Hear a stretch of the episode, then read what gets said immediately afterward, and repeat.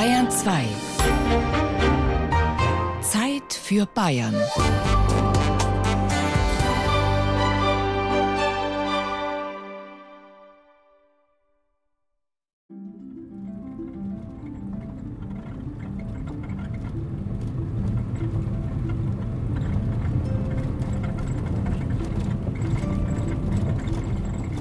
Mit Holter die Polter lenkt Karl-Heinz Göldner seinen Geländewagen über die staubige Schotterstraße.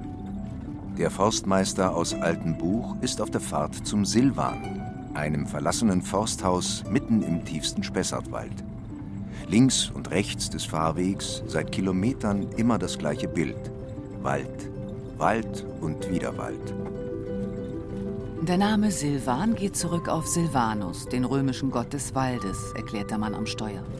Sogar als spukender Kobold soll dieser Waldgott der Mythologie nach aufgetreten sein. Was gut zu einer etwas makabren Spessart-Geschichte von Göldner passt.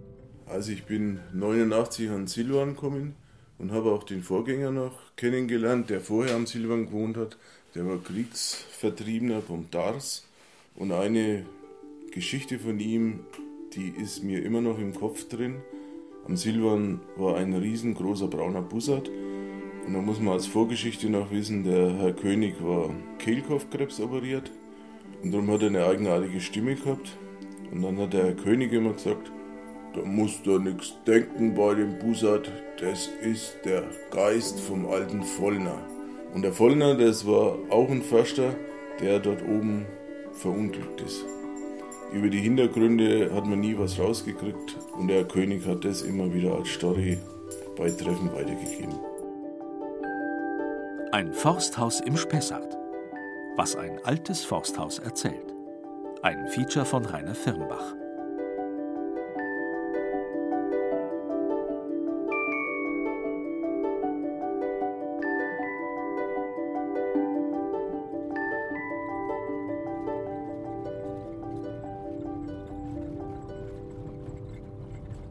Nur Insider kennen den Schleichweg hinaus zum Silvan, Karl-Heinz Göldner die holprige, ungeteerte Fahrstraße scherzhaft nennt.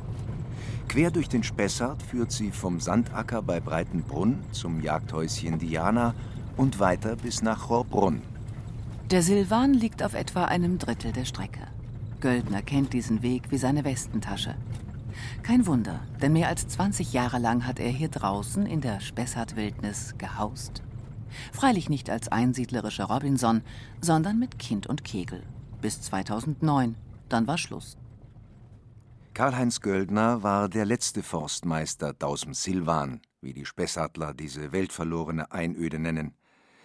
Fast zwei Jahrhunderte lang taten Generationen von Revierleitern in diesem einsamen Forsthaus sommers wie winters ihren Dienst. Mit seinem struppigen Bart sieht Göldner wie ein verwegener Waldläufer aus, wie ein Typ, den vermutlich nicht so leicht umhaut.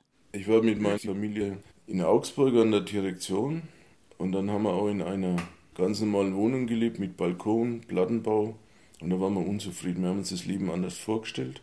Wir waren beide naturbezogen und wollten was anderes haben. Für ihn der Knackpunkt, sagt Göldner, aus seinem bisherigen Leben gewissermaßen auszusteigen. Und dann war das Vorstand alten Buch ausgeschrieben, muss ich sagen, sagt mir gar nichts. Haben uns erstmal auf der Karte angeguckt, wo liegt es, und dann haben wir eine Reise unternommen und haben uns das angeguckt.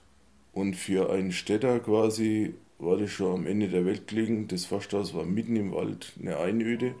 Das war ungepflegt, das zwei Jahre unbewohnt war. Aber wir haben gleich eine Beziehung zu dem Haus aufgebaut. Die Frau hat mitgezogen. Und dann haben wir gesagt, jawohl, das ist es.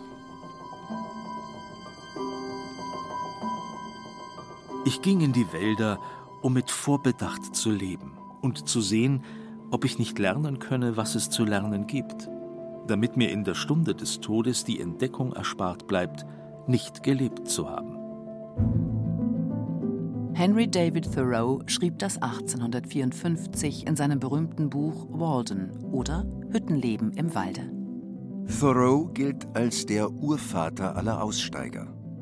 Zwei Jahre lang lebte der Apostel des einfachen Lebens als Eremit in der Wildnis von Massachusetts, beobachtete die Natur, dachte nach, las, schrieb.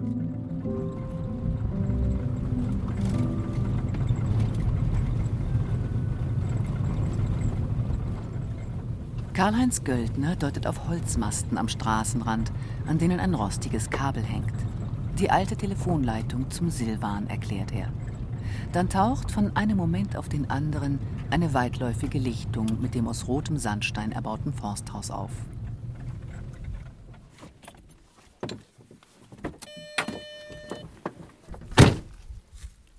Göldner wirkt nachdenklich. Eine ganze Weile schon, sagt der sympathische Eigenbrötler, hat er den Silvan, seinen Silvan, nicht mehr gesehen. Sein Auto stellt der Forstmeister nicht weit vom rückwärtigen Eingang des Forsthauses ab. Für den hat Erika, Göldners Frau, die Haustürschlüssel. Ja, okay, das ist der Hintereingang. Und der offizielle Eingang ist vorne an der Eichhöchstraße für die Post und sonstige Kunden, Holzkunden sind immer vorne in der Eichhöchstraße hereinspaziert. Wie Göldner beim Herumgehen erklärt, ist die Rodungsinsel, auf der das Forsthaus liegt, circa einen halben Hektar groß. Anno 1820, da hat man den Silvan erbaut, sagt er. Eine fast unwirkliche Ruhe herrscht hier mitten im Wald. Das verlassene Forsthaus liegt da wie im Dornröschenschlaf. Dieses sogenannte Hühnerhäusle. Gebäude sind alle noch so wie seinerzeit auch. Zum Forsthaus gehören alte Stallungen und eine Scheune. Dahinter zum Waldrand hin breitet sich eine große Wiese aus, mit allerlei Obstbäumen und dem sogenannten Rübenhaus. Schöner Birnbaum. Wir können auch davon mal gucken, da ist der alte Zwetschgenbaum, der hängt heuer total voll. Solchen Äumeln da. Erzähl Und da hat der Herr König sein Schwein einen großen Keiler gehabt und das war eigentlich das alte Rübenhaus noch aus Prinzregentenzeiten. Da war das Rüben, das Futter, da hat mir das Wild, das Rotwild, die Sauen gefüttert. Und das war das Rübenhaus, ist unterkellert. Und da hat man die Futtermittel quasi bereitgehalten. Um das Forsthaus herum ist es fast totenstill. Kaum ein Vogellaut ist zu hören. Nur das leise Brummen der Düsenjets, die über den Spessart hinweg ihre Warteschleifen Richtung Flughafen Frankfurt ziehen. Ja, hat zugewuchert. Und seit hier niemand mehr wohnt, sind auch die Vögel weg. Das ist nix da. Ist richtig einsam. Wie tot. Da hatte der Zaunkönig immer sein Nest, zeigt Erika. Und hier die Amsel. Auch der frühere Garten ist halb verwildert. Überall wuchert Distel und Brennnessel. Das stellenweise marode, mit allerlei Rankgewächs überwucherte Forsthaus gleicht einem Geisterhaus. Die alte Haustür ist nach vorne. Wollen wir mal gucken? Die Finger umgelegt, ne? Also das war der Schnürbaum. Aber wie die da an der Silvan gekommen sind, das war immer ein Rätsel. Das ist ja kein einheimischer Baum gewesen. Karl-Heinz Göldner versteht die Welt nicht mehr. Zwei alte Schnurbäume standen am Silvan, seit mehr als 100 Jahren schon. In der Zwischenzeit aber hat man sie schnöde abgesägt. Dabei ist dieser Baum äußerst selten und daher schützenswert. Und das vom Rotwild. Also der Baum will nicht sterben, er treibt wieder aus. Das war ein Schnurbaum. Die kommen aus dem Mittelmeerraum, haben sich hartes Holz, sind so ähnlich wie eine Rubinie, Akazie. Blüht ziemlich spät. Also jetzt August, September. Bis zu 30 Meter hoch wird dieser Schmetterlingsblütler der Gattung Sophora japonica, weiß Göldner.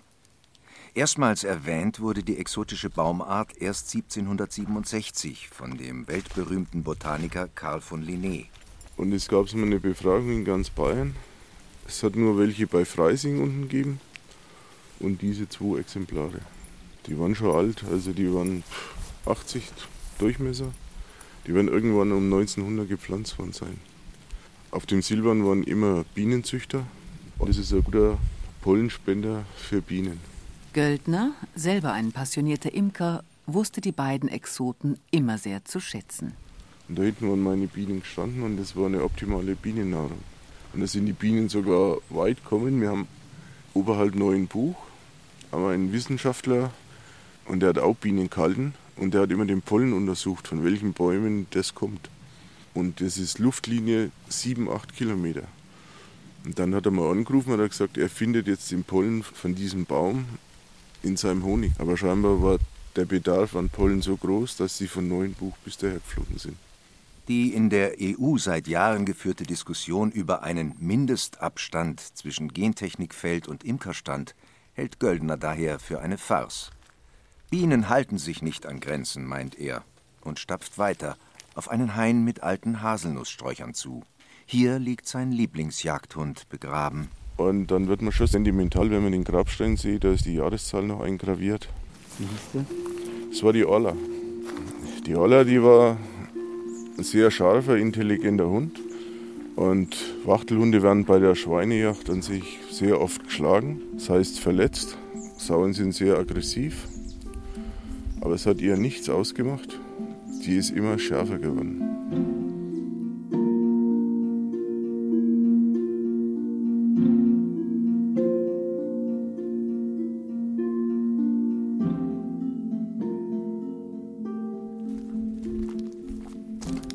Zum Haupteingang des alten Forsthauses führt ein geschotteter Weg.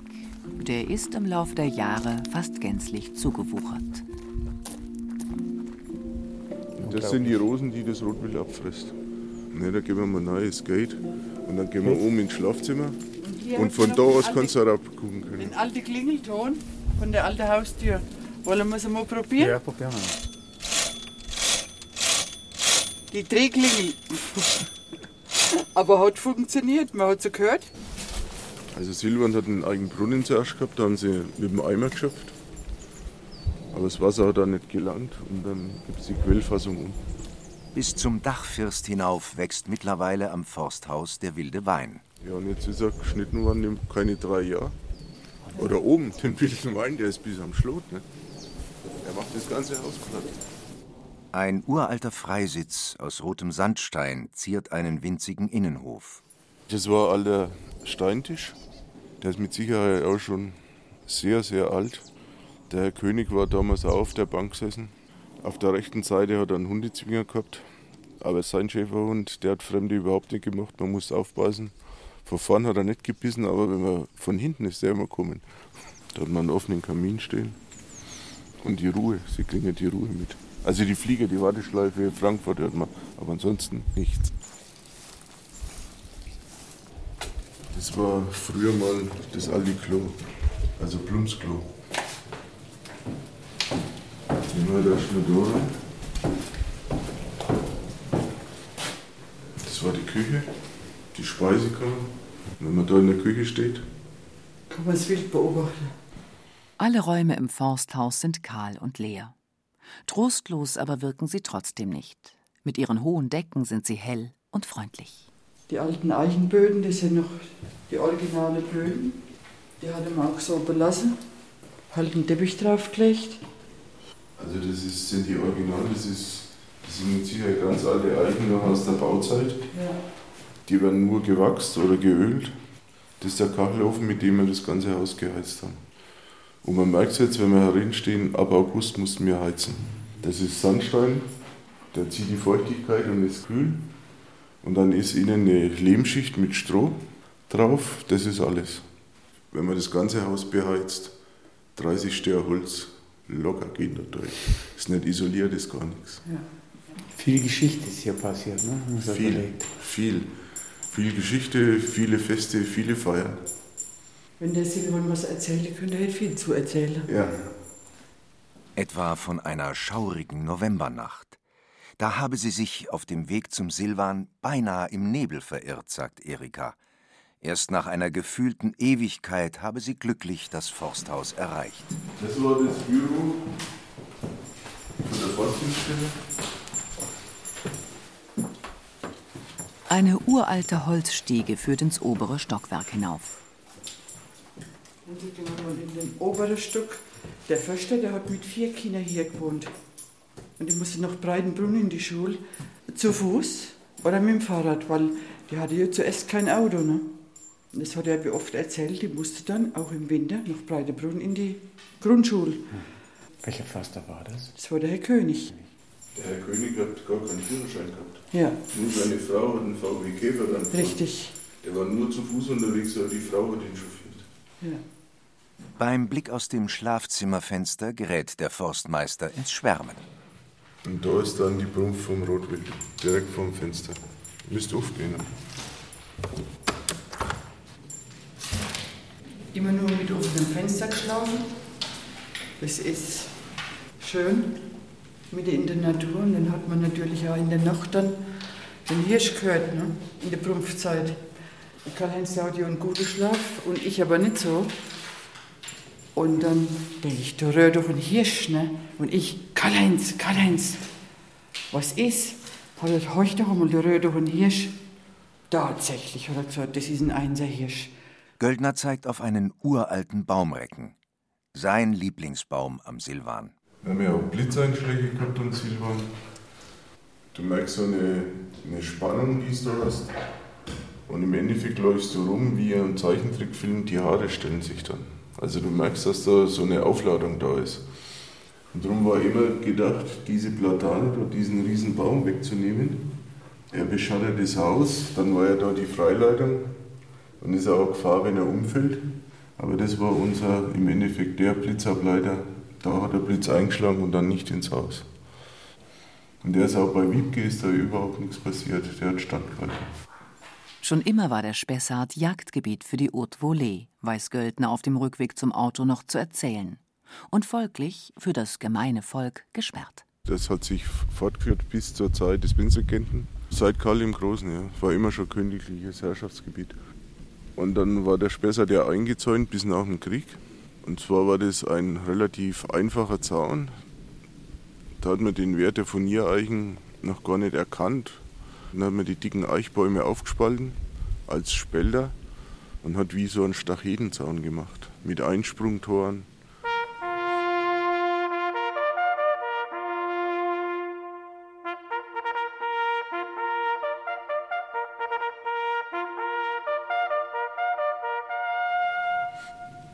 Und dann hat man diese Yachten beim Prinzregenten 1900 gemacht. Im Endeffekt hat man einen Kreis gemacht. In der Mitte war der Prinzregent gestanden. Weiter weg nach der Hierarchie die anderen königlichen, blaublütigen. Und dann haben die Leute treiben müssen. Und dann haben die auf kurze Entfernungen die Sauen erlegt mit großen Strecken. Ein feuchtfröhliches Halali, so ganz nach dem Geschmack des Jägers von Gottes Gnaden. Gottlob verlor der als volksnah bekannte Herr Prinzregent dabei sein Wohlwollen für Land und Leute nicht ganz aus den Augen, sagt Josef Weiß, der renommierte Heimatforscher aus Faulbach am Main. Der hat sehr mit Franken auch sympathisiert. Also er hat sehr viel für das Gebiet übrig gehabt und hat auch, was von seinem Vorfahren, also von dem Max I. schon begonnen wurde, einen großen Park im Spessart machen wollen, damit die Bevölkerung ja halt eben vor dem Wild, auch vor dem vielen Wild, das da war, geschützt ist. Hat auch dieses Luitpold-Schlösschen bei Rohrbrunn dann gebaut. Da ist ja dann auch Bayern von da aus regiert worden.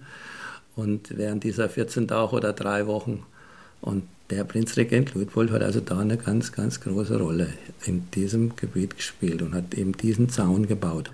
Tatsächlich dämmte das 4500 Hektar große Wildgatter die oft verheerenden Flurschäden durch das Schwarzwild merklich ein. Darüber hinaus begründete der Kronprinz eine Stiftung für bedürftige Spessartkinder mit einem Grundkapital von 15.000 Mark. Vorrangig sollte damit geholfen werden, acht Kindern armer Eltern, und zwar jährlich am 12. März mittels seines Sparbuches mit 80 Mark. Bevorzugt werden auf allerhöchsten Wunsch Kinder von Waldarbeitern oder Kinder, deren Eltern bei den allerhöchsten Jagden beschäftigt waren. Der Rest des Geldes wurde alljährlich zur Anspeisung armer Kinder zur Verfügung gestellt. Und zwar am Geburtstag des Prinzregenten. Lange noch erzählten die Leute ihren Kindern und Kindeskindern von diesem Feiertag. Gratis gab es für alle dann nämlich Wascht und weg. Allein nicht jeder ließ sich so billig abspeisen. Denn die Spessartler, die hem ihren Stolz, wie es so schön im Volksmund heißt.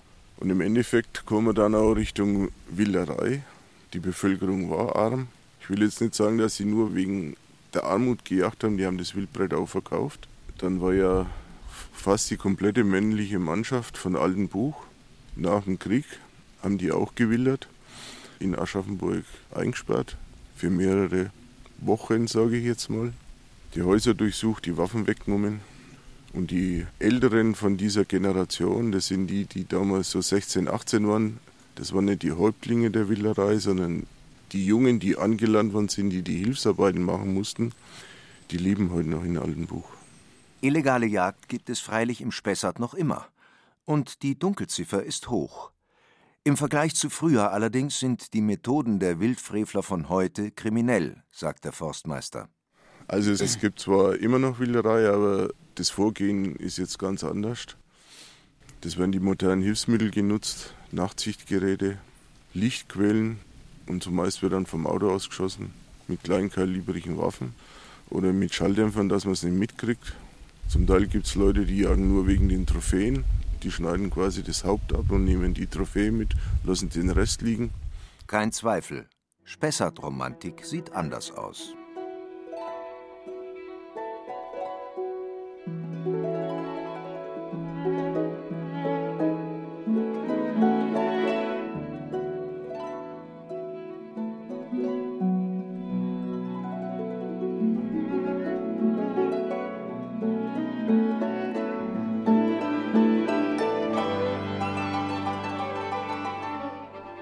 Doch wohl eher so, wie sie ein gewisser Theobald Tiger alias Kurt Tucholsky Ende der 1920er Jahre besang, als die bekannte Berliner Dichterschnauze den Spessart durchwanderte.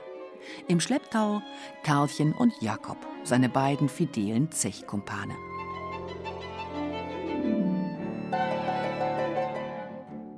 Der Herbst tönt und die Wälder brennen. Wenn Landschaft Musik macht, dies ist ein deutsches Streichquartett wie die hohen Bäume rauschen, ein tiefer Klang. Und so ernst sehen die Wege aus.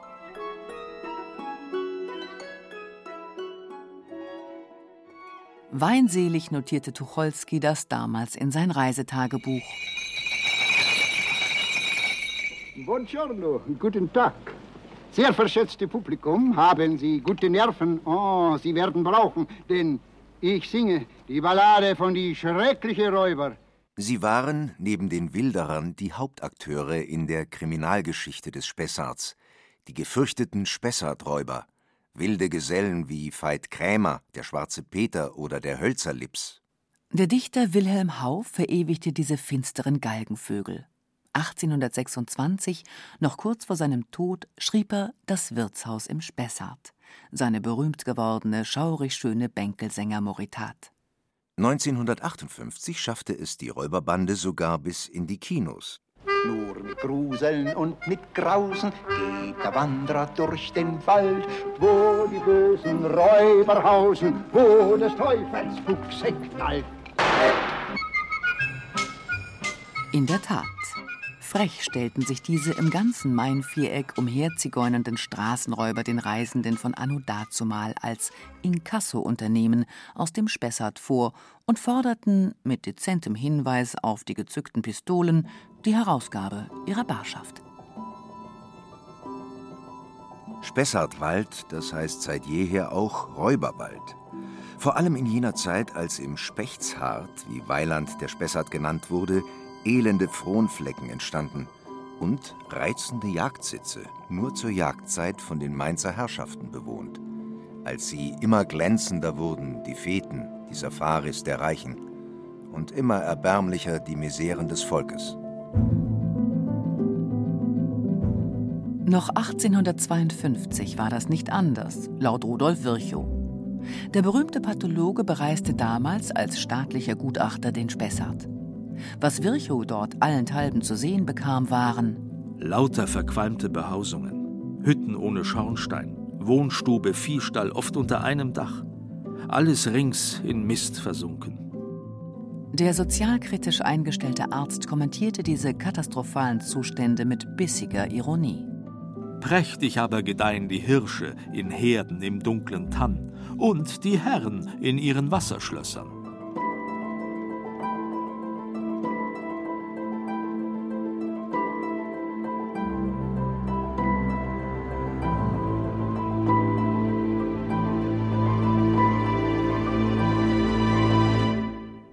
Spessart ist ja angesiedelt worden, zwangsangesiedelt worden, ähnlich Australien.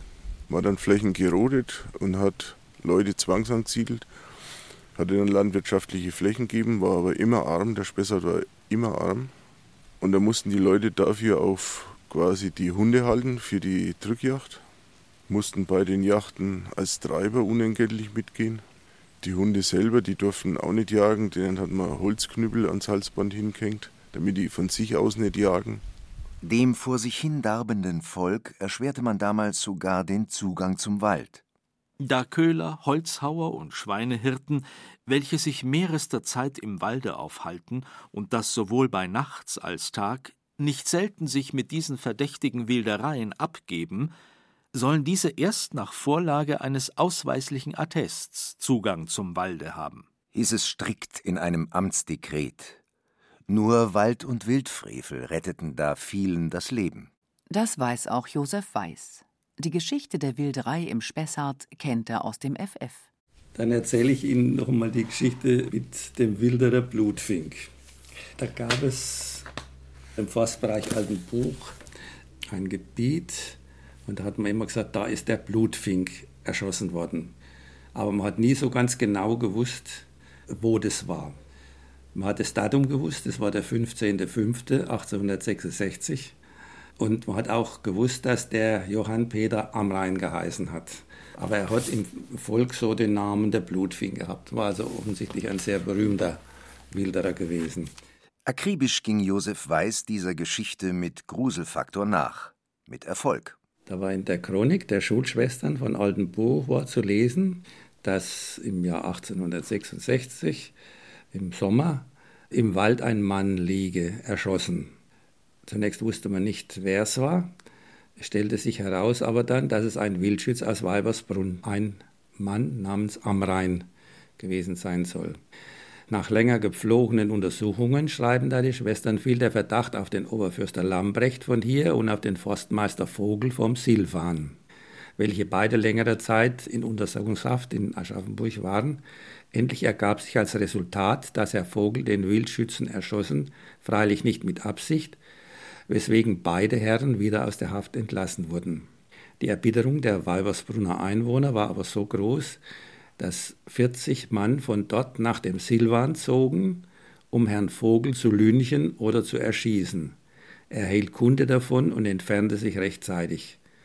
Weil er seines Lebens nicht sicher war, erhielt er dann eine Stelle in Kleinrinderfeld. So der Text, den man da bei den Schwestern gefunden hat, über diesen Blutfink.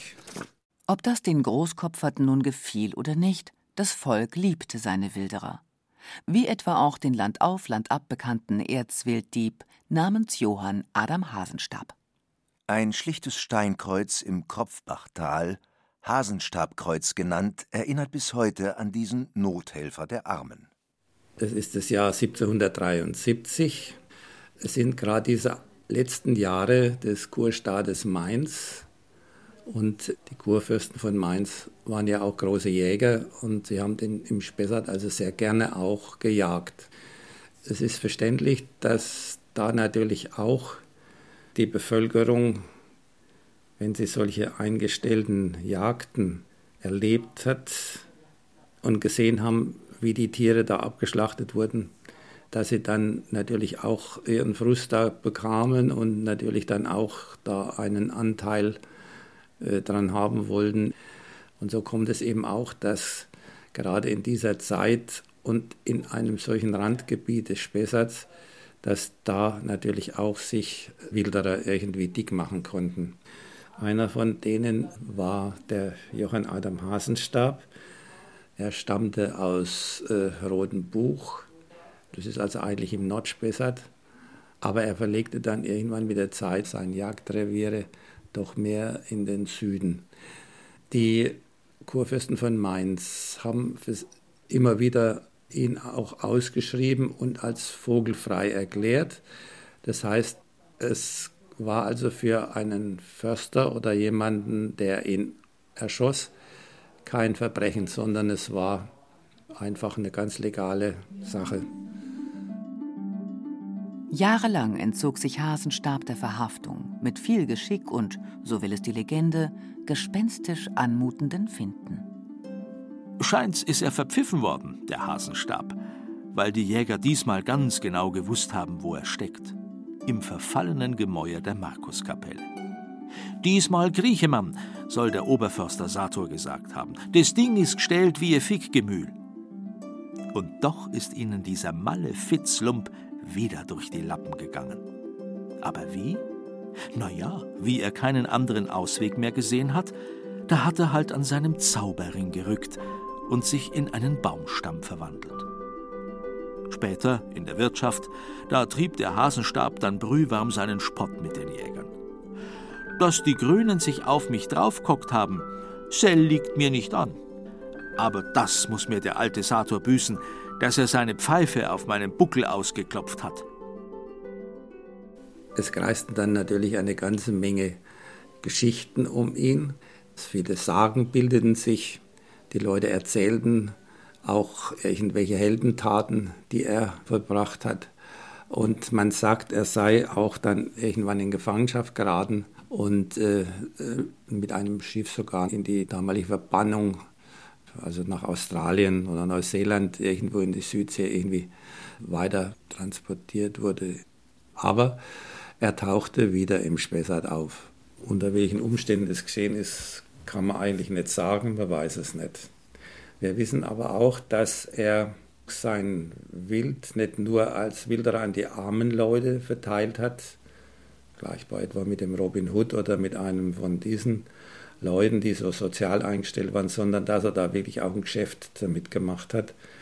Denn man weiß, dass er auch Wild verkauft hat an die Klöster in Bronnbach oder in, auch nach Wertheim zu.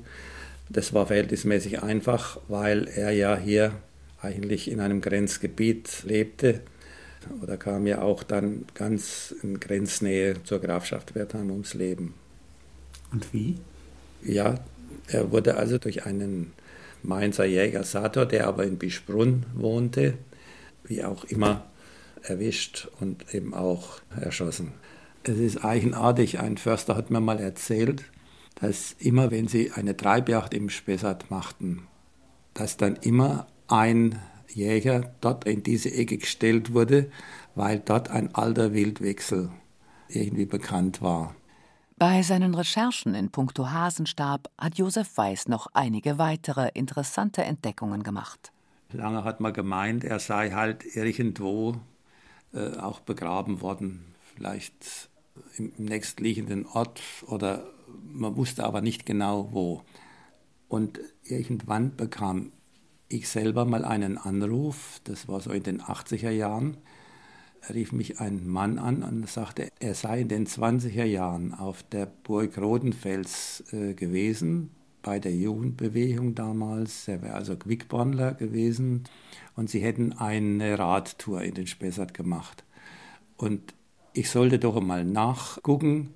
Er hätte ein Foto, da hätte er sein Fahrrad an die Außenwand des Friedhofs in Breitenbrunn gestellt gehabt und da sei ihm aufgefallen, dass da der Name äh, Johann Adam Hasenstab in das Jahr 1773 in einer Steintafel eingemeißelt gewesen sei.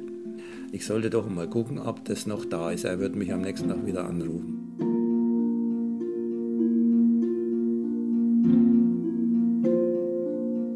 Das hat er dann auch getan. Ich habe aber inzwischen auch geguckt, aber es war keine dieser Zahlen oder dieser Dinge zu, zu finden. Allerdings muss man dazu sagen, dass in den 30er Jahren ein Stück von dem Friedhof abgemauert wurde und man hat dort ein Griecherdenkmal hingemacht. Möglicherweise war es dort. Dass diese Tafel an der Außenseite dieses Kirchhofs war, war eigentlich auch keine besondere Überraschung weil nachdem er ja vogelfrei war, war er auch ein Illegaler, der also auch in großer Sünde nach katholischem Recht da irgendwie gestorben war und eben nicht im Friedhof selber begraben hätte werden können. Nun hat aber durch Zufall der Herr Staudinger, der ja auch dieses Buch geschrieben hat, also ein Förster, hat irgendwo im Archiv, in einem, Stadt, in einem Archiv, eine äh, Unterlage gefunden, dass dieser Adam Hasenstab sogar ein Staatsbegräbnis gekriegt hat. Eigentlich gerade das Gegenteil von dem, was man sich erwartet hätte. Und zwar deswegen äh, wurde mit dem Wagen dann reingeholt nach Breitenbrunn und äh, wurde dort auch begraben. Aber der Amtskeller in in Stadtbrotzelden. Das war also so ein Außendienstbeamter, der zu Mainz gehört hat. Hat natürlich das alles, diese ganzen Kosten auch nicht auf sich nehmen äh, lassen, sondern hat sie auch an den Kurfürsten abgerechnet. Und diese Abrechnung ist irgendwie erhalten geblieben.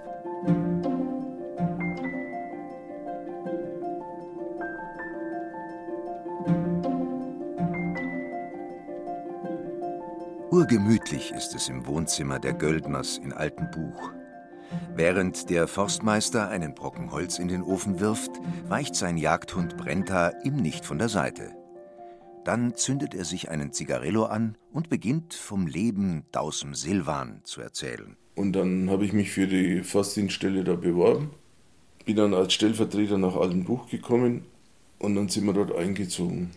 Und dann habe ich über ein halbes Jahr mal renoviert, damit es einigermaßen bewohnbar war. Aber von der Romantik her war es toll. Wir haben uns das vorgestellt, mit Tieren zu leben. Die Frau hatte schon ein Pferd. Dann haben wir an sich schon eine ökologische Einstellung. Dann war die Frau der Meinung, also wir können doch ziemlich autark am Silvan leben. Habe ich erst nicht begriffen, was sie vorhat. Danach habe ich es begriffen. Plötzlich haben Ziegen Einzug gehalten. Wir haben Ziegenmilch gehabt. Die Frau hat Käse selber gemacht, hat Brot gebacken. Dann sind die Hühner dazugekommen. Das Drama ist dann eingetreten, wenn man Hühnchen schlachtet. Aber das haben wir dann auch auf die Reihe gekriegt und dann muss ich sagen, mit dem großen Garten, Gewächshaus, wir haben wirklich autark gelebt. Ein Leben wie in einem Ganghofer-Roman, im Einklang mit der Natur. Für den Jäger mit Leib und Seele ein Traum. Romantisch ist an sich, dass das Wild, sprich die Wildschweine, direkt vorm Haus waren. Das Rotwild hat prumpft, also diese Prumpfschreie im Herbst, das war direkt vorm Haus. Das ist ein ganz uriger Schrei. Und das kriegt man nur hin, wenn man quasi auf der Fläche nicht jagt. Und das kriegen die Tiere dann mit. Da haben sie Jagdruhe, die waren am helllichten Tag dann auf der Wiese gestanden. War für uns interessant und für die Kinder an sich auch. Und die Erinnerung finden sie auch heute noch gut.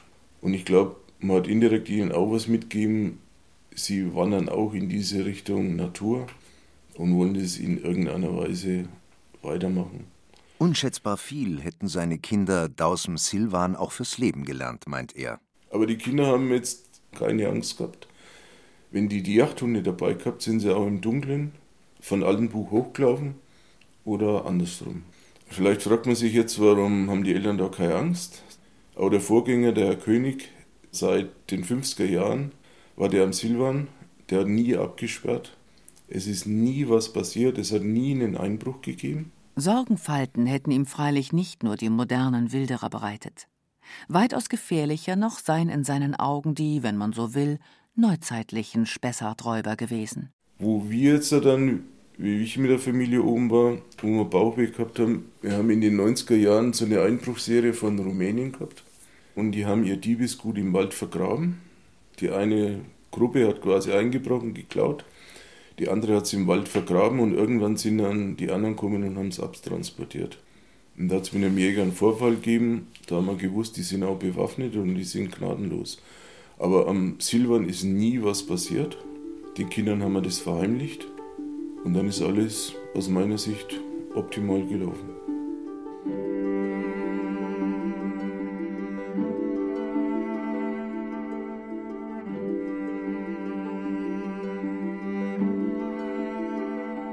Weitaus idyllischer ging es damit der Tierwelt des Spessarts zu.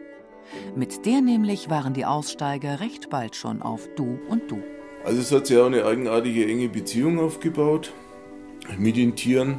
Das eine war ein Dompfaffmännchen, der ist jeden Morgen ans Fenster gekommen und hat an die Scheibe gepickt.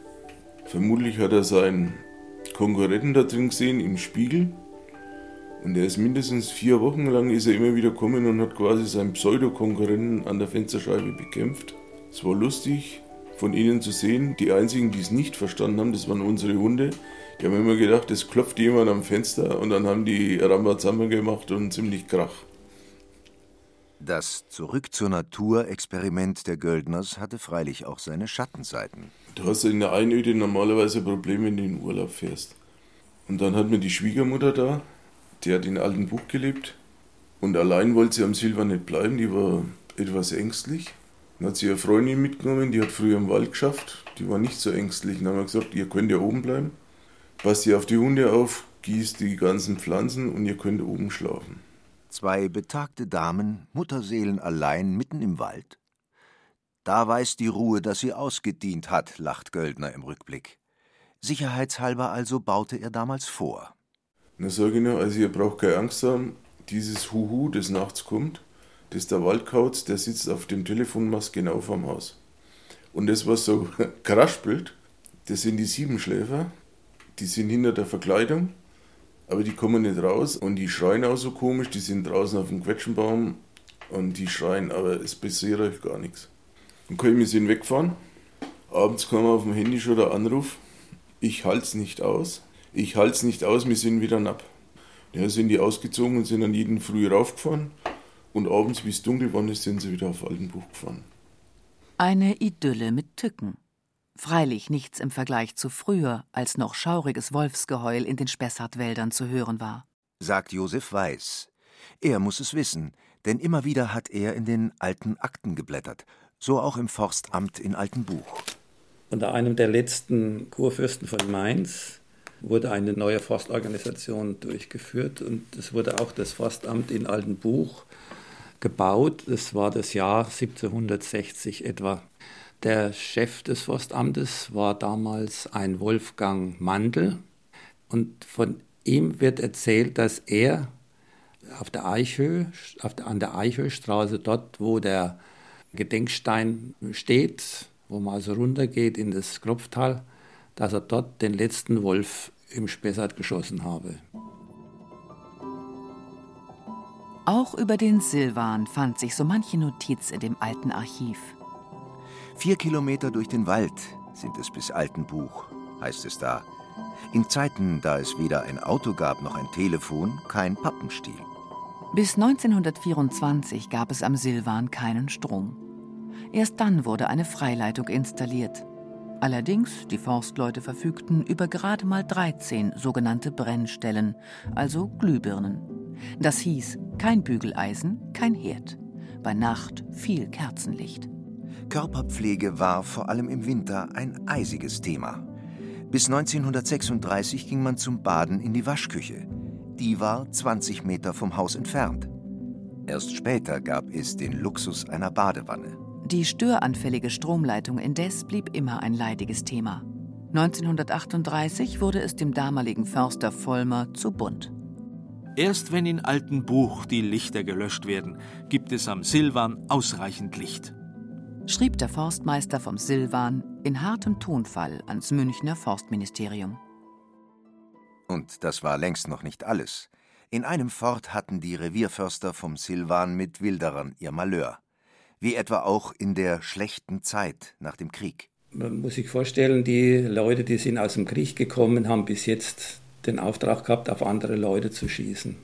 Und sind jetzt heimgekommen und haben nichts zu essen gehabt. Was lag denn denen an einer Wildsau oder einem Hirsch? Überhaupt nichts. Und das konnten wir verstehen. Aber die Forstverwaltung, die natürlich sich langsam aufgebaut hat, hat dann natürlich da was dagegen gehabt. Und da hat es halt einen Ärger gegeben.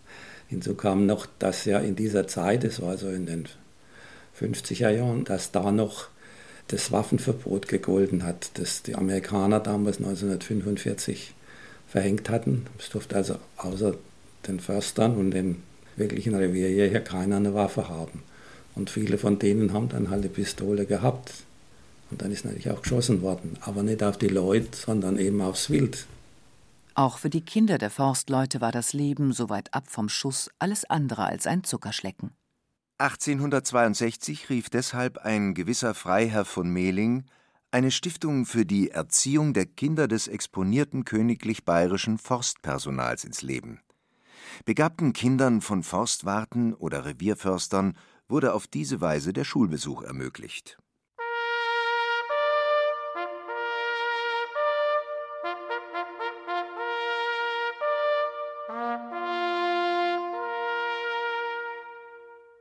Ich ziehe die Gesellschaft der Tiere der menschlichen vor. Gewiss, ein wildes Tier ist grausam, aber die Gemeinheit ist das Vorrecht des zivilisierten Menschen. lautete eine der Lebensmaximen des Psychoanalytikers Sigmund Freud. Sätze, die einem Tierfreund wie Karl-Heinz Göldner aus der Seele sprechen. Wir haben auch im Silvan schon selber Wildschweine gehabt. Das ist meine Wallarbeiterrotte gekommen, die haben Holz gemacht. Da haben sie in so einem Wurfkessel, sagt man dann, da waren drei kleine Frischlinge drin und die Mutter war meilenweit nicht zu sehen. Dann habe ich zuerst zu dem Wallarbeiter gesagt, dann lass sie noch mal liegen, einen Tag. Und wenn sie morgen immer noch da sind oder ihr kriegt keine Mutter mit, okay, dann hole ich sie. Und dann haben wir die kleinen Wildschweine aufgepäppelt. Es waren noch ganz kleine, da hat man die Nabelschnur noch gesehen. Und da war unser Glück, da haben wir die Ziegen gehabt. Dann haben wir die mit Ziegenmilch aufgepäppelt. Für die Kinder ein super Erlebnis. Romantik im alten Forsthaus. Ein Klischee, das die Filmindustrie gern bedient. Das hält Göldner für Kitsch pur. Er denkt dabei etwa an die beiden Jahrhundertorkane. Der letztere war die Hölle, erinnert er sich. Der Vorgängersturm 89, das war Vivian, der war noch relativ harmlos, aber brutal war dann Wiebke. Das war der letzte Februartag. Und dann hat es da oben am Silvan auch, also im ganzen Spessart, aber auch im Silvan, unheimlich Holz ab, umgeworfen. Und für einen Förster Neuwart, dieses Bruchgeräusch, das habe ich vorher noch nicht gehört. Und da wir ja mitten im Wald leben, war das Geräusch so eigenartig wie zerbrechendes Glas. Das konnte ich nicht einladen. Ich, das ganze Haus am Silvan hat gewackelt, der Dachstuhl, es hat wirklich gewackelt wie im Erdbeben. Und schlussendlich, wie am Morgen das dann wieder hell geworden ist, haben wir uns das ganze Dilemma angeguckt. Die Zufahrtsstraße war komplett zu, auf kompletter Länge, Strom war logischerweise auch weg. Dann konnten wir eine Woche lang nicht fahren, so lange hat es gedauert, bis wir den ganzen Weg mal auf einer Seite freigekriegt haben. Der Silvan sei eine Welt für sich, sagt Karl-Heinz Göldner. Und das gleich in mehrfacher Hinsicht. Also die Welt am Silvan ist im Endeffekt auch anders. In alten Buch liegen wir ungefähr auf 300 Höhenmeter und am Silvan Richtung 450. Das klingt jetzt an sich nicht viel, aber die Witterung ändert sich komplett. In der alten Buch unten war kein Schnee gelegen, oder der Schnee ist getaut und am Silvan hat es immer Schnee gegeben und dann waren wir im tiefsten Winter. Für die alten Bücher nicht vorstellbar, aber für die Kumpels unserer Kinder war das natürlich toll. Die haben wir dann hochgeholt, die Wege waren alle verschneit, dann haben wir die Schlitten ans Auto gehängt, dann die Anhängekupplung, Allradauto, haben wir so, wie es ich von früher auch noch kenne, Rodel gefahren. Am besten noch, wo sie ganz begeistert war, im Finstern mit Scheinwerferlicht irgendwo ein Feuer geschürt mit Grillwürstchen. Da sind wir mit der Jugend durch den Spessart gefahren. Die ganze Vegetation, obwohl es nur 100 Höhenmeter sind, ist um 14 Tage verschoben. Da wird man sich jetzt fragen, woher war denn das jetzt schon wieder? Aber ich halte auch Bienen. Und am Silvan, wenn diese Spätfröste noch waren, wo die Obstblüten unten in alten Buch erfroren sind, am Silvan haben wir immer Obst gehabt. Das wusste seit jeher auch die Dorfjugend von Altenbuch. Zu Fuß seien die früher zum Silvan gelaufen, weiß Göldner, zum Kirschenstibitzen. Irgendwann wurde es Forstmeister König zu dumm. Fingerdick habe der seine Obstbäume am Stamm mit Wagenfett eingeschmiert und so dem Schabernack ein Ende gesetzt.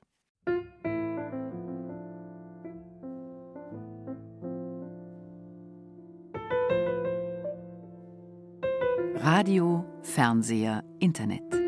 Längst hat auch in abgelegenen Spessartdörfern wie Altenbuch die Moderne Einzug gehalten, hat die Menschen und ihre Lebensgewohnheiten verändert.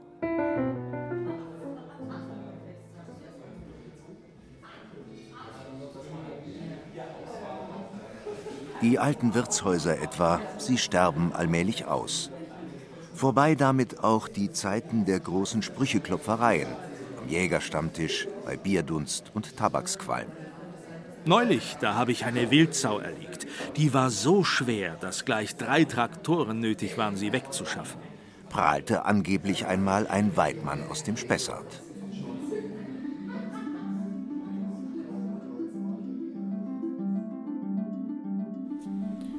Und an eine Geschichte von meinem Vorgänger, dem Herr König, kann ich mich noch erinnern. Die Anekdote ist freilich kein Jux, kein Jägerlatein.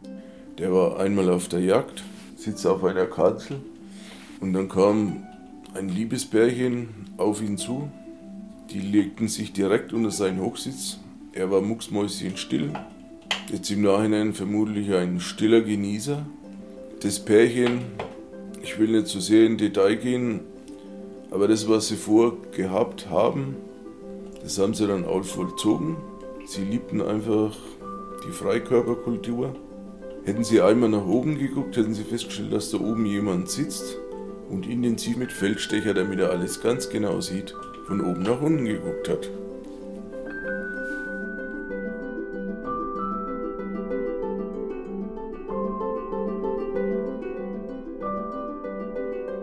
Dem Lebensgefühl Dausem Silvan trauere er mitunter schon noch nach, sagt Karl-Heinz Göldner. Vor allem mit Blick auf die Krankheiten unserer schnelllebigen Zeit, wie etwa dem Zwang, ständig erreichbar zu sein. Eine Zumutung. Dass die Menschen die Stille und das Alleinsein nicht mehr ertragen, das hält der Forstmeister ebenso für bedenklich. Sagt's, holt seine Jagdutensilien, pfeift seinem Hund und empfiehlt sich. Hinaus geht's wieder in den Wald. Allein.